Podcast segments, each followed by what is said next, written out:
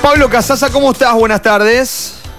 ¿Cómo va? Muy feliz porque es semana del Open, semana de Majors y los golfistas. Empezamos el lunes previo con mucha felicidad. Qué lindo. En el alma el al- y en el corazón. Bueno, bueno. En el alma. Fui romántico. Está bien, está bien. Quizás las vacaciones del infierno, porque así la- las denomino yo, no de invierno. sí, sí. No tengan hijos, es una trampa. Aparte, Dice una amiga. eh, yo te, te lo voy a cambiar. No vayan a Buenos Aires, es una trampa. Yo estuve el viernes, estuve, estuve del sábado hasta, hasta ayer. Y la verdad, Pablo, eh, bueno, se, se- se juntó todo. Imposible ir a cualquier lugar al aire libre o, o cerrado, ¿no? Eh, pero bueno, está bueno que la gente vaya, pueda tener sus des- descansos, sus vacaciones. Pero se hacía imposible todo. Así que bueno, hay que empezar a descartar. O llegar más temprano a todos los lugares, ¿viste? Los rosarinos por ahí estamos acostum- Sí. mal acostumbrados. Claro. Que no nos gusta hacer Exacto. cola. Llegamos a ver un partido de fútbol Sí. 10 minutos antes de que empiece y después nos quejamos porque nos quedamos Sí. fuera. Vamos al teatro y queremos llegar 10 minutos, sentarnos en, la- en la- en el lugar, no hacer cola. O, o cuando querés ir a comer a un lugar, querés llegar y, y- y- y bueno, o, o tiene esas cosas. Sí, o el Rosarino, y después quiere pagar menos de lo que vale. Siempre eso, ¿no? Eh, eh, está bien que lo. Está bien que eh, en Rosario, lamentablemente, en algunos lugares la gastronomía es, es- es nivelar para abajo, ¿no? Lo digo por, por trascendencia y por, por, por cuestiones familiares y de trabajo, que uno está inmerso en el mismo. Pero uno va a otra ciudad, como Buenos Aires, o va a Córdoba, o a Mendoza, y, y tenés una variedad y un menú y unas ofertas que decís que vale la pena pagarlo. Y llegás acá y decís, che, comí acá, comí un desastre, me atendieron mal, no sé qué era lo que comí, y me sale más caro que lo que pasa en Buenos Aires, en Córdoba y Mendoza, ¿no? Pero bueno, una historia que en la cual no nos vamos a, a- a encargar nosotros, sino que lo hagan los especialistas, ¿no? Como el señor Zaraco y compañía. Bueno, Sí, eh, me gusta esto que me digas, semana de felicidad, eh, Mayors, eh, se viene el British Open en Pérez. Eh, bueno, no sé, ¿por, También, por dónde arrancamos? Un, eve- un evento que compite mano a mano con el Open Británico, claro. Claro, totalmente. Totalmente, la- las cadenas no saben qué torneo ir a cubrir, si el Mitre y el British Open o el Open de verdad. No, bueno, sí, el jueves y el sábado hacemos el, el anticipo, ya lo comentamos la semana pasada, en el Mitre si quieren llamar a jugar, eh, va a haber lindos premios, va a haber cena, va a haber show, así que bueno, están invitados los golfistas de la región para ir a jugar en la tercera edición de este evento que hacemos entre amigos, un poco para, para despuntar el vicio de, de- de este deporte que amamos tanto. Así que invitados, invitados todos para, para jugar. Así que Bien, buenísimo. eh, por ese lado. A ver, lo que importa, lo que importa, y lo digo con la mano en el corazón, es lo que se viene. Es lo que se viene a partir del jueves en Roger Liverpool.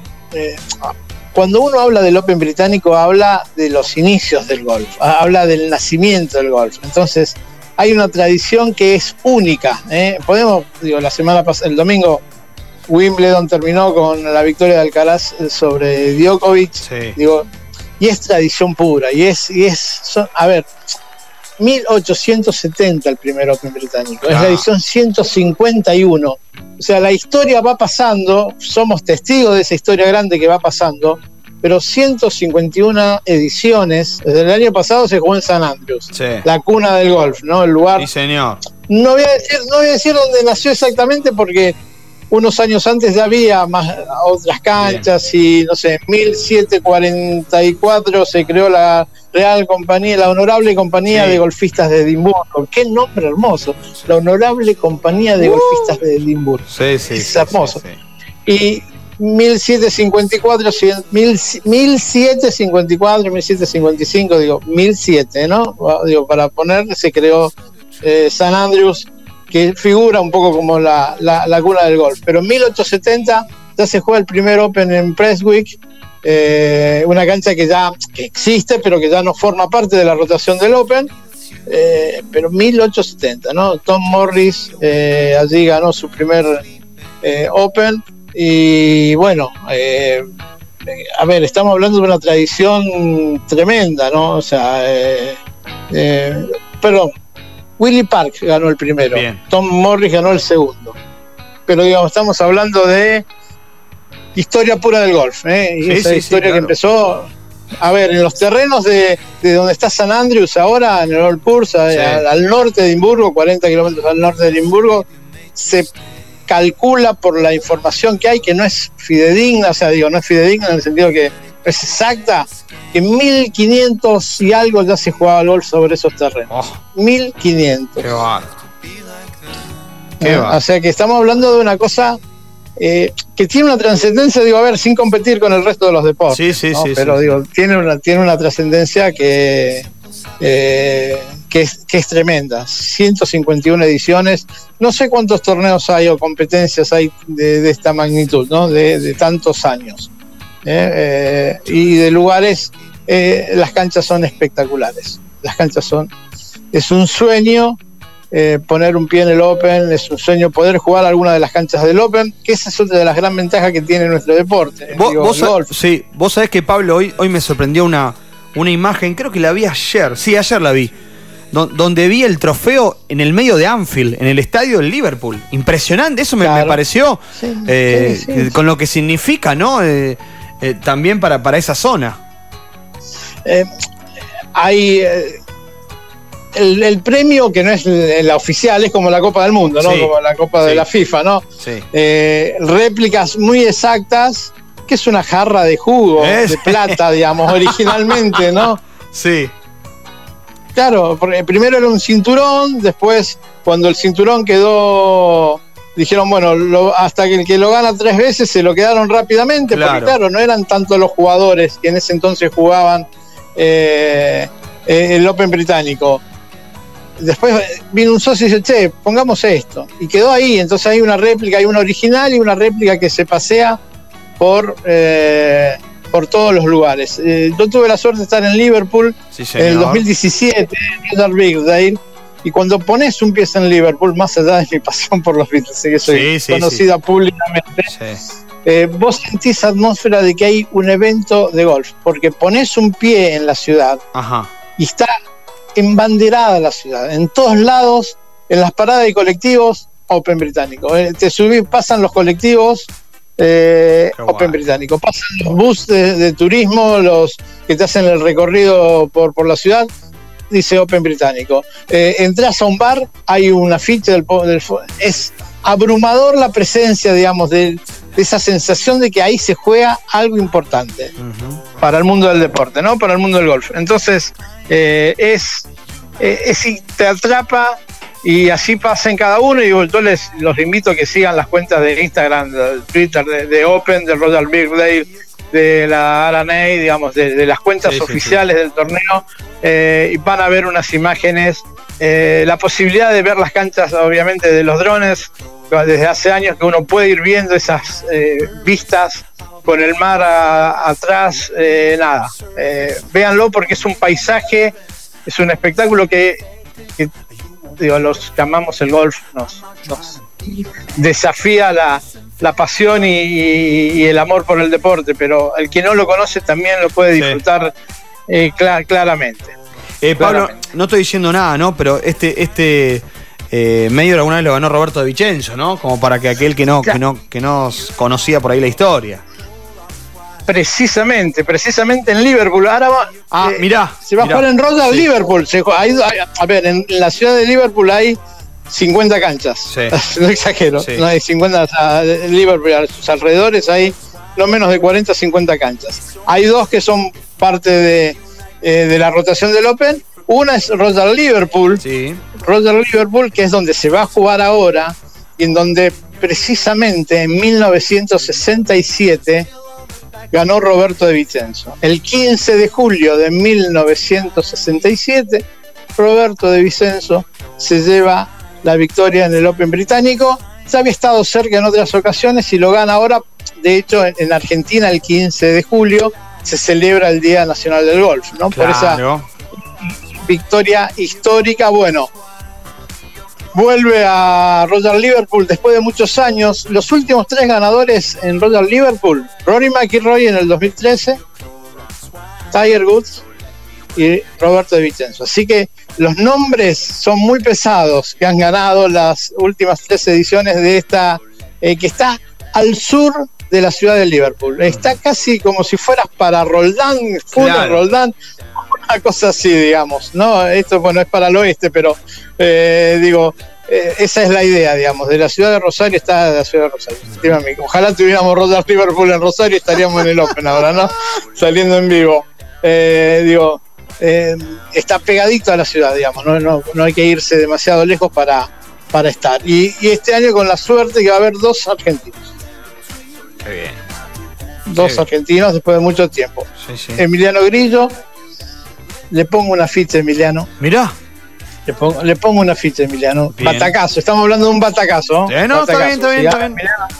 Batacazo. ¿eh? Está y va a estar jugando Mateo Fernández de Olivera, Sí, señor. eh, que, que ganó el, el LAC a principio de año y que está jugando su tercer Major, es aficionado, pero bueno, haber ganado el Latin America Amateur Championship le permitió jugar el abierto de Estados Unidos, eh, el abierto británico, bueno, cuando ahora el abierto británico, ¿no? Y, y el Master de Augusta. Así que se dio el año de su vida con Mateo, que lo vamos a llamar para que nos cuente las experiencias de haber Sí. jugado tres Majors y de pararse con los más grandes ahí, verlos jugar y Sí. eh, sé, sé que en Augusta pudo charlar con unos minutos con Tiger, digo, son también los pequeños premios que se llevan estos jugadores cuando van a estos super eventos, que, está claro que no, no, a ver, digo, no, no van con la chance de ganar, porque no van con la chance de ganar, eso está claro. Sí, su primer objetivo es pasar el corte y estar lo más alto posible. Debería ser un milagro que Mateo gane un mayor siendo aficionado, ¿no? Pero, eh, eh, a ver, esta experiencia que tiene Mateo es la que le va a permitir ser y potenciar el gran jugador que es. Para mí, hoy por hoy, es el mejor jugador del golf, del golf argentino aficionado, es, es Mateo, y tiene, ha tenido gran actuación en el golf universitario y tiene un camino verdaderamente eh, venturoso en, en el golf en el momento que se haga profesional, que seguramente será breve. Ujú, Sí, sí. Bueno, eh, está todo grabado, Pablo, como siempre.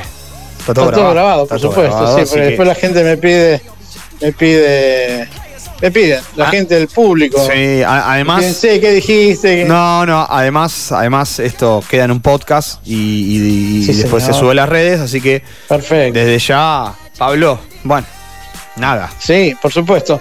Eh, te tiro los candidatos. A te ver. tiro los candidatos, ¿te parece? A ver, yo voy a ir por Rory McIlroy, que ganó este último domingo en Escocia. Voy a ir por Rory porque siempre voy a ir por Rory. O sea, no es una cuestión de debilidad, ¿no? Ir por Rory McIlroy.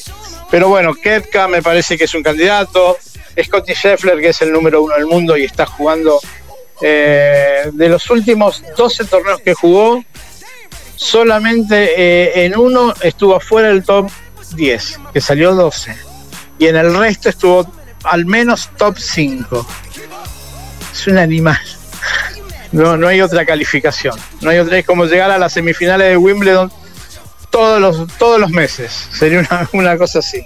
¿eh? Sí, Eh, perfecto. Así que bueno, John Ram, John Ram el español Ram. que ya que ganó Augusta, eh, está ahí, no sé si Cameron Smith, el australiano que se va al live, al- se fue al live. Sí, se fue el lead, lo contaste el otro día. sí. El australiano ganó Sí. el Open y a las semanas se fue al Sí. live. Fue un escándalo. Sí. Sí, sí, aparte sí. del Sí, escándalo sí, que sí. fue el live, digamos, este. Eh, Sí, parece que, entre paréntesis, a Greg Norman parece que lo rajan con el acuerdo nuevo. No, Pero ¿en bueno, serio? después- No. Sí, sí, sí. No. pero pobre, está bien, está bien, está bien, Está se ¿no? Este, pero bueno, nada, me parece que por ahí pueden estar los, los nombres eh, de, los, de los ganadores. No estoy diciendo nada nuevo ni nada extraordinario, ¿no? Así que, pero bueno, Grillo pega una y media mm, horario local, así que nueve y media de hora de Argentina. Y, uno, y unos minutos después pega Mateo, así que a media mañana de hora de la Argentina, es decir, jueves y viernes vamos a tener seguramente eh, para hacer el análisis eh, un pequeño flash de la actuación de los argentinos Bien. eh, de Mateo Sí. y en el Open Britain. Sí, sí, Así seguramente. Vamos a atentos a lo que pasa. Así que bueno, transmite ESPN, se pueden levantar temprano, jueves, viernes, sábado y domingo, eh, teniendo en cuenta que hay cuatro horas de, de- de- de- de diferencia, con lo cual podemos ver un gran Open británico en una cancha que para los argentinos es histórica, como decíamos en la charla, ganó Roberto de Vicenzo. Ahí está, espectacular entonces. Bueno, Pablo, nos encontramos el viernes Bien. si querés, ¿no? Para ver cómo qué termómetro tenemos ya del jueves, ¿te parece? Perfecto, perfecto, hacemos el resumen de cara al fin de semana. Ahí está. El que más sabe de gol, Pablo, abrazo grande, ¿eh? Abrazo, abrazo para todos. Es Pablo Casasa, ¿sí? Y es pausa ahora para después entrar en el último bloque del programa, dale. La pateamos al line. Paramos el partido. El descanso necesario para acomodar la táctica. Estás en M90 Radio. 899 Conectate. Nuestro WhatsApp 341 5300 899